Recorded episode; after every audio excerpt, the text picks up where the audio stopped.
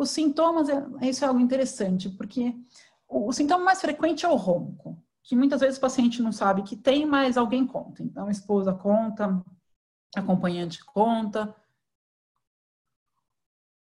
Alguns pacientes acordam com o próprio ronco, mas as pausas respiratórias, isso é uma coisa que geralmente os pacientes relatam. A sonolência excessiva diurna, esse é um ponto crítico, porque é muito comum o paciente ter essa ter uma apneia até grave e não ter não ter a sensação de sonolência excessiva diurna. É, eu tenho um caso de uma paciente que tinha 103 de índice de apneia, saturava até 54 no evento, e a gente conversava, ela falava, não tenho sono, não tenho sono. Até tratar, a hora que tratou, descobriu que tinha um sono absurdo. Que na verdade o paciente ele não vira apneico do dia para a noite, ele vai piorando o grau de apneia, à medida que ele vai piorando, ele vai também é, se adaptando a uma qualidade de sono pior. Existem prejuízos nas funções cognitivas, então, concentração, memória, atenção, até atividade de trabalho, alteração de humor é super frequente e libido. Cefaleia matinal. Cefaleia matinal é um sintoma que é razoavelmente frequente, a gente sempre tem que prestar atenção. O paciente acorda com dor de cabeça, é, é, é uma hipótese razoável.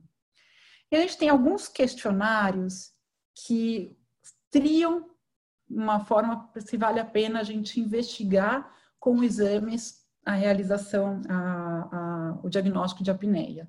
Então, esse é um, um, questionário antigo, que é um dos mais frequentes, ultimamente utilizados, é o questionário de Berlim.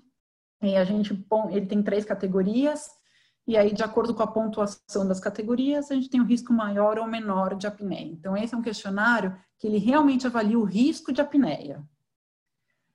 A escala de sonolência de Epworth, ela não avalia a chance de apneia, ela avalia realmente a sonolência excessiva. Então, é, pacientes que têm privação de sono, que têm insônia, podem ter uma escala de sonolência é, alta.